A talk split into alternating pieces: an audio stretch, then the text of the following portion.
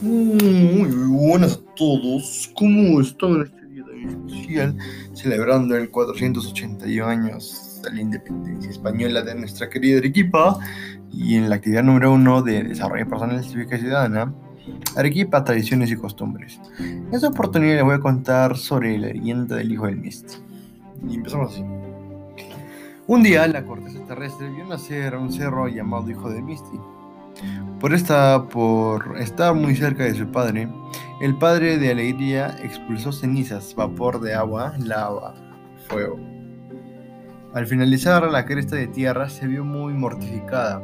El padre había perdido en ese alborozado momento la parte cónica de su belleza singular. Con el transcurso de los años, la alarma creció, el misticioso estaba, o el misticito, estaba creciendo en un lugar mal ubicado, donde provocaría que su padre erupcione y además el Chachani pelee con el misticito, su sobrino. Para existir y como es normal, su hermano el Misti saldría en defensa de su hijo y se produciría un gran enfrentamiento y la pelea se expandiría al Michu Picchu y otros volcanes. Los primeros en evitar que este, que este acontecimiento siga creciendo fueron los, los gentiles que vivían en las laderas de Africa, Chile. Estos se abrumaron y pensaron que lo mejor sería irse a vivir a otro lugar. Pero del firmamento aparecieron unos objetos brillantes, con muchas luces aluzadas, verdosas. Estas naves silenciosas bajaron y se posaron muy cerca de los gentiles. Se salieron unos hombrecillos pequeños del tamaño de los gentiles ellos hicieron amistad, conversaron lo necesario y ambos se despidieron al cumplir cada con su promesa. Todos los gentiles bajaron de la superficie de la tierra varios kilómetros y así llegaron al centro de la tierra.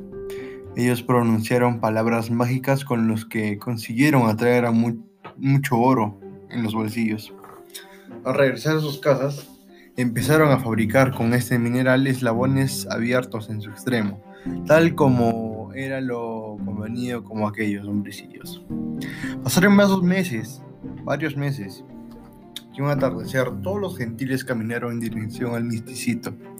Allí se reunieron llevando sus eslabones, y más noche ya habían formado una larga cadena de oro, con lo que encadenaron al hijo del Misti con varias vueltas.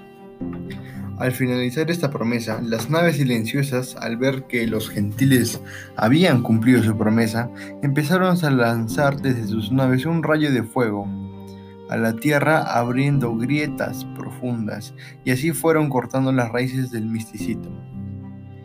Terminando con esta promesa, ambos se despidieron y muy satisfechos.